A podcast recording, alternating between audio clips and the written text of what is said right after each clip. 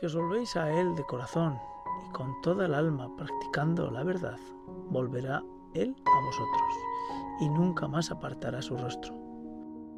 Ante la enfermedad, un podcast católico para acercarnos al mundo de la enfermedad.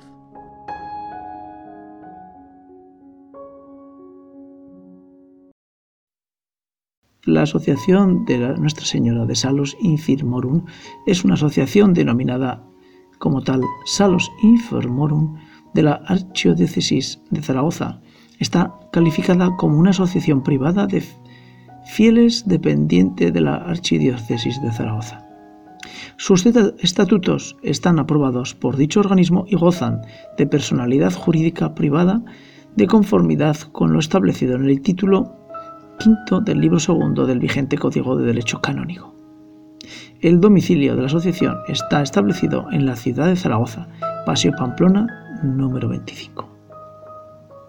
El patronato está configurado como patronato civil creado en su momento por el arzobispado de la Archidiócesis de Zaragoza, pero con personalidad jurídica independiente.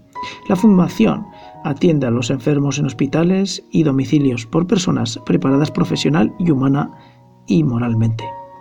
La formación sanitaria, moral y ética de sus miembros corre a cargo de Nuestra Señora de Salus Infirmorum, de forma totalmente gratuita. Esta es la fundación de asistencia al enfermo, cuidados en hospitales, domicilios y residencias, que ofrece sus servicios a todos aquellos que lo demanden dentro de la ciudad de Zaragoza.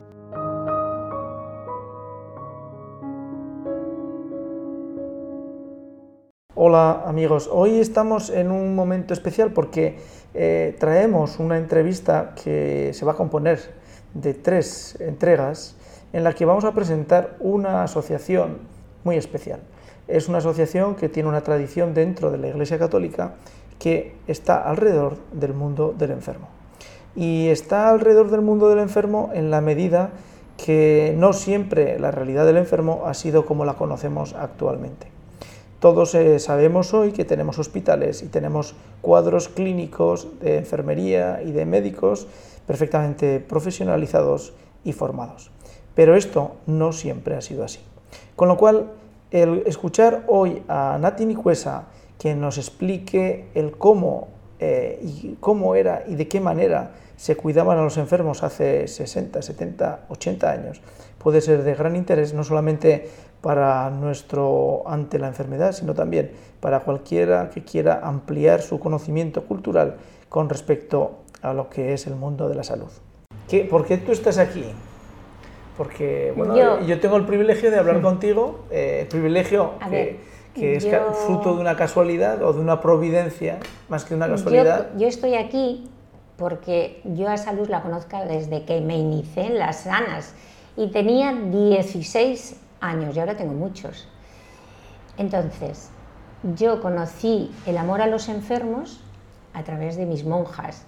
Luego ya conocí a la fundadora, ya fui a Madrid y soy de las más jovencitas que tengo la insignia, me la puse ¿eh? es una insignia de salud. Entonces, yo a través de las, no sé por dónde me llamaba Dios, igual me llamaba por otro sitio, yo no sé por dónde. La cuestión es que soy madre, me casé, tuve un marido santo y tengo dos hijos, quiero decir que, pero igual Dios, no lo sé. Bueno, yo me inicié con las sanas y mi primer encuentro fue el manicomio porque nos llevaron un fin de semana, no se les ocurrió otra cosa mejor a mis queridísimas hermanas que llevarnos al manicomio, a un grupito de las que parece que Dios nos llamaba por otro camino. Y de aquel grupito, pues tengo cinco queridísimas hermanas sanas, de lo que más quiero, que son mis hermanas de verdad, que las quiero con toda mi alma. Entonces, nos llevaron allí y allí es donde yo, tú dices que tuviste un shock todos que van a la India, ¿no? Luego cuentan y cuentan y cuentan, ¿no? A mí ha sido un país del que no me hubiese gustado, y fíjate, todo lo contrario. Entonces, yo tuve un shock, éramos muy jovencitas, quizá demasiado. si me oyeran las hermanas dirían, oye, que teníamos que madurar. Porque aquello, mm, yo no lo sé cómo será la India, las películas y esto nos lo ponen, pero te puedo asegurar que aquello era la India. allí uno, pues, tienes dos opciones. O seguir a Dios o decir, ¿dónde estás? ¿No? Y bueno, pues ahí inició mi caminar en la sanidad. Eh, yo era muy jovencita, me casé muy joven, saqué mis estudios, estuve de sanitarios, estuve con, en Madrid y me casé muy joven, con lo cual hubo un paréntesis. Pero yo siempre fui socia de Salus Infirmorum, siempre. Y hubo un paréntesis en mi vida mm, de trabajo. Luego ya las cosas cambiaron y bueno, Dios me pidió otra vez que tendría que, tenía que trabajar, ¿no? Y trabajé otra vez en la sanidad. Después otra vez Dios nos dio otro golpecito y hubo que cuidar al marido. Con lo cual, bueno. Pero luego don Elías Llanes, eh, como ya se jubilaban las venerables ancianas que había aquí, que una era la que todavía está, Rosa Alpeinar, de 103 años, de 103 años, pues mm, se jubilaban, me llamaron y me dijeron, y en Madrid, oye, si no te haces cargo, se cierra. Bueno, ya me apretaron un poco el corazón, me presionaron un poco y yo le dije, no es el mejor momento porque todavía mi marido vivía. Eh, yo dije que no era, y no era. Y me dijeron, bueno, esto. Y ya hace 17 años que, que estoy aquí. ¿Por qué? Por gratitud eterna a Salus Infirmorum. Porque cuando uno lo pasa muy mal en la vida, pues te abren las puertas.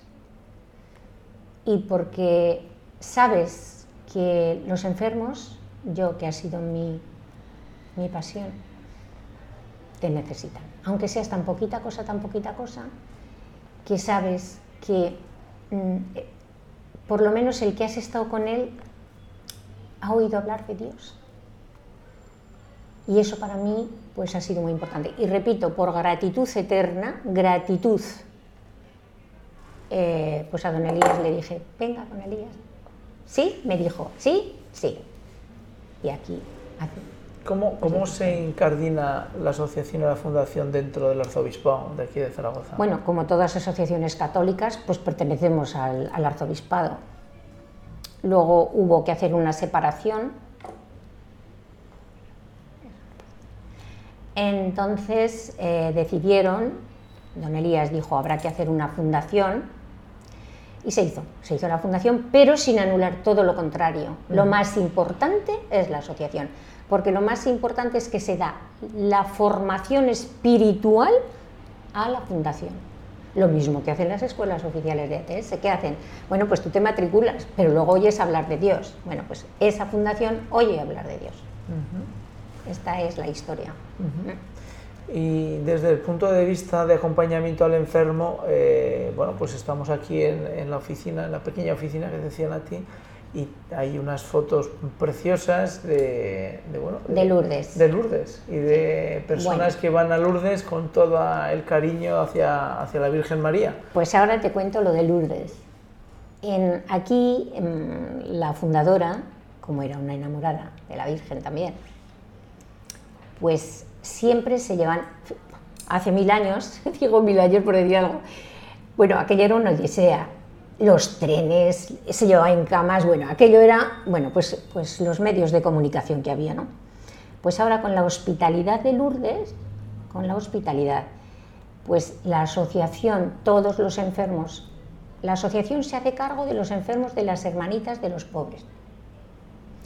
Entonces, pues llevamos X, los que sean, los que ese año se pueda llevar, 15, 20, los que sean, todos los que van en psíquica de ruedas, pero que la cabecita la tienen medianamente bien, porque claro, si no tampoco. Entonces nos hacemos cargo, la asociación se hace cargo de llevarlos con la hospitalidad, siempre dirigidos, porque la hospitalidad los lleva perfectísimamente.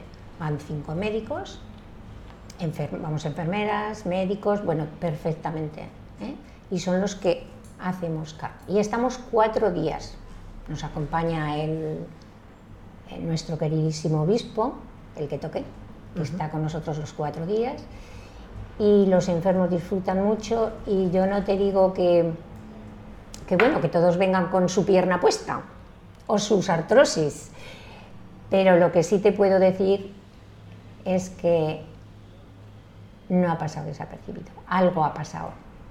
Y repiten, tenemos un, un señor, yo lo quiero mucho, voy a decir su nombre, ¿lo digo? Sí, sí. Se llama Ángel Castejón, está en las hermanitas y tiene 96 años. Y está feliz porque ya le han puesto dos medallas. Cuando lleva cinco años yendo le ponen una, cuando lleva seis o siete ya me pierdo lo de las medallas, que yo no soy muy amante de las medallas. Bueno, pues va encantado con sus medallas que le digo, oye, que pesan muchísimo, me da igual, se las coloca. Pero la cabecita la tiene muy bien. Y es un ejemplo para todos. Mm, va en sílica de ruedas ya, empezó con muletas, pero va en silla de ruedas. Y él dice, mientras yo tenga la cabeza bien, yo quiero volver a venir a ver a la madre. Una persona muy humilde, justito sabe leer o escribir, muy justito, es de un pueblo. Y es algo increíble, cómo reza, cómo habla con la Virgen, porque cuando estamos en, en Lourdes, en todos los actos que hay, porque no los dejamos parar, pues a veces hay alguien, algún enfermo que dice, oye, ¿me podrías acercar que quiero estar un ratito con la Virgen porque hay que llevarlos en sillas especiales? Y, por supuesto, para eso tiene cada enfermo, tiene su enfermero o su, o su voluntario.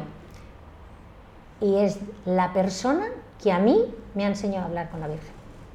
Y te puedo asegurar que creo que justito leer y escribir, justito, justito. Pues eso es lo que, lo que hacemos. ¿Cómo ves el futuro, Nati? Humanamente y, y, espiritualmente. ¿Tengo que decir la verdad? Bueno, lo que pienses. A ver, es un momento crítico, dificilísimo, tristísimo. Bueno, yo soy muy pesada. Mm, bueno, ya está. No, no estamos viendo que no. Entonces, muy difícil. Es decir, estamos en un momento en el que nos tenemos que decidir si queremos a Dios o lo hemos dejado de querer. Si estamos dispuestos a llevar la cruz o la queremos dejar. Querer dejar la cruz nos invita al demonio continuamente. Llevar la cruz pesa. ¿Cómo pesa? Pero cuando la gente dice, yo tengo derecho a ser feliz, mi pregunta es, ¿qué es la felicidad? Te puedo asegurar que no me sabe contestar nadie. Porque claro, cuando se ha puesto de moda, oye, que mis hijos sean felices, bueno, ¿a costa de qué? digo, ¿qué es la felicidad? La cruz pesa, claro que sí, pero esa es la felicidad, no hay otra. De alguna manera, es que además la tenemos que llevar, nos guste o no, pues la tenemos que llevar. Pero ahora Dios lo han hecho, mm, todos seremos un poco responsables, ¿no? Algunos más que otros, pero a Dios nos lo han puesto como un ancianito baboso de barba blanca. Ya está. Entonces así no vamos a ninguna parte, porque Dios no es, Jesucristo no es ese, no es ese. Yo algo tan sencillo como decía el otro día, mirar, Jesucristo vino al mundo a enseñarnos cómo teníamos que vivir. No hagamos grandes cosas, me explico, de grandes teologías y de que no, que no. Nos vino, vino, nació en una familia hasta los 30 años que nos salió y para qué salió, pues vivió con sus padres, no se emancipó, no se puso un piso en no sé dónde y se lió con no sé quién. No, nos vino a enseñar cómo teníamos que vivir. Fue duro, ¿eh? Cogió el látigo, nos llamó raza de víboras. Si tuvieseis eh, fe como un grano de mostaza, nos lo dijo, pero también nos abrazó. Pero claro, ahora todo eso eh, es que no se predica. Y la triste realidad es que no se predica. Entonces, ¿cómo lo veo? Un momento difícil, muy difícil. Bueno, pues eh, eh, tenemos, hemos comenzado la entrevista pensando y hablando de una asociación que cuida enfermos, pero la realidad es que nos vamos sabiendo que es una asociación para llevar a los enfermos al mismo Cristo.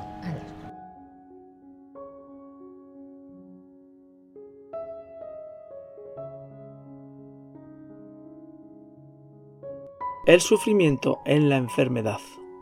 La enfermedad es una ruptura de toda la persona. El cuerpo se ve disminuido en sus facultades, en sus fuerzas y experimenta el dolor, llegando incluso a incapacitar por un tiempo o de forma permanente a la persona. Es el aspecto más visible y doloroso de la enfermedad y probablemente el que en principio más nos preocupa y por el que más nos interesamos. Al acercarnos a un enfermo nuestra conversación gira generalmente en torno a este sufrimiento de su cuerpo, intentando empatizar con él, comprenderlo, hacernos cargo de su situación, o si somos nosotros los enfermos, solemos detenernos en este punto. Es el más llamativo, evidentemente, en cierto modo, novedoso, porque nos introduce en una situación nueva. Pero la enfermedad es una pasión, es padecer, porque va más allá de lo físico, porque no solo somos cuerpo, la enfermedad repercute en la unidad de nuestra persona y toca el aspecto espiritual, generando sufrimientos morales de diversos órdenes, ya que a veces este sufrimiento moral y espiritual supera con creces las molestias físicas atenuadas por la medicación. La enfermedad es un desorden en la vida interior y un sufrimiento que conlleva interrogantes, búsquedas, aceptación, paciencia, esperanza en nuestras propias enfermedades, Deberíamos valorar este sufrimiento viéndolo con visión sobrenatural, pero también al acercarnos a un enfermo y visitar a los enfermos es obra de misericordia. Debemos ser respetuosos, acercarnos a ese sufrimiento, intentar acompañarlo, hacerlo nuestro y ofrecer una palabra de luz, de consuelo y de esperanza. Más aún, la pastoral de enfermos en cualquier parroquia es más que hacer compañía, es ofrecer el sentido, el consuelo y la presencia ante el sufrimiento moral que muchas veces no se sabe expresar o se vive sin referencia a Dios o rechazando la cruz de Cristo, penas han comprendido su valor. Entendamos el sufrimiento moral de la enfermedad, tanto para prepararnos para uno de nosotros, para mí mismo, para los enfermos con los que convivamos, atendamos o acompañemos de una manera u otra. Aunque la enfermedad forma parte de la experiencia humana, no lograremos habituarnos a ella, no solo porque a veces resulta verdaderamente pesada y grave, sino fundamentalmente porque hemos sido creados para la vida, para la vida plena. Justamente nuestro instinto interior nos hace pensar en Dios como plenitud de vida, más aún como vida eterna y perfecta. Cuando somos probados por el mal y nuestras oraciones parecen vanas, surge en nosotros la duda y, angustiados, nos preguntamos cuál es la voluntad de Dios. Benedicto XVI en el Ángelus del 8 de febrero de 2009. El sufrimiento espiritual del enfermo es mayor porque se siente abandonado y no llega a descubrir la presencia de Dios. Sus oraciones parecen vanas, ora y no haya respuesta, tan solo el silencio. Todo parece derrumbarse y la fe es puesta a prueba. Ese sufrimiento debe ser iluminado por una visión de fe, entrando en el misterio, y debe ser acompañado por una palabra de fe ayudándole a unirse al Señor crucificado, a ofrecerse, entregarse y vivir en la esperanza. Limitarnos, incluso pastoralmente, a preguntar por el sufrimiento físico aporta poco. También hemos de interesarnos y ayudar en ese sufrimiento espiritual tan íntimo. Cristianamente, al estar con un enfermo, hemos de ayudarlo y aliviarlo en ese sufrimiento espiritual, sin quitarle importancia, sin restarle valor, sin escandalizarnos. Javier Sánchez Martínez nos ofreció este texto tan bonito en su blog que podemos leer en internet que se titula Corazón Eucarístico de Jesús, blogspot.com y está en la referencia del 2011, día 11, la Virgen de Lourdes, y se titula El sufrimiento en la enfermedad.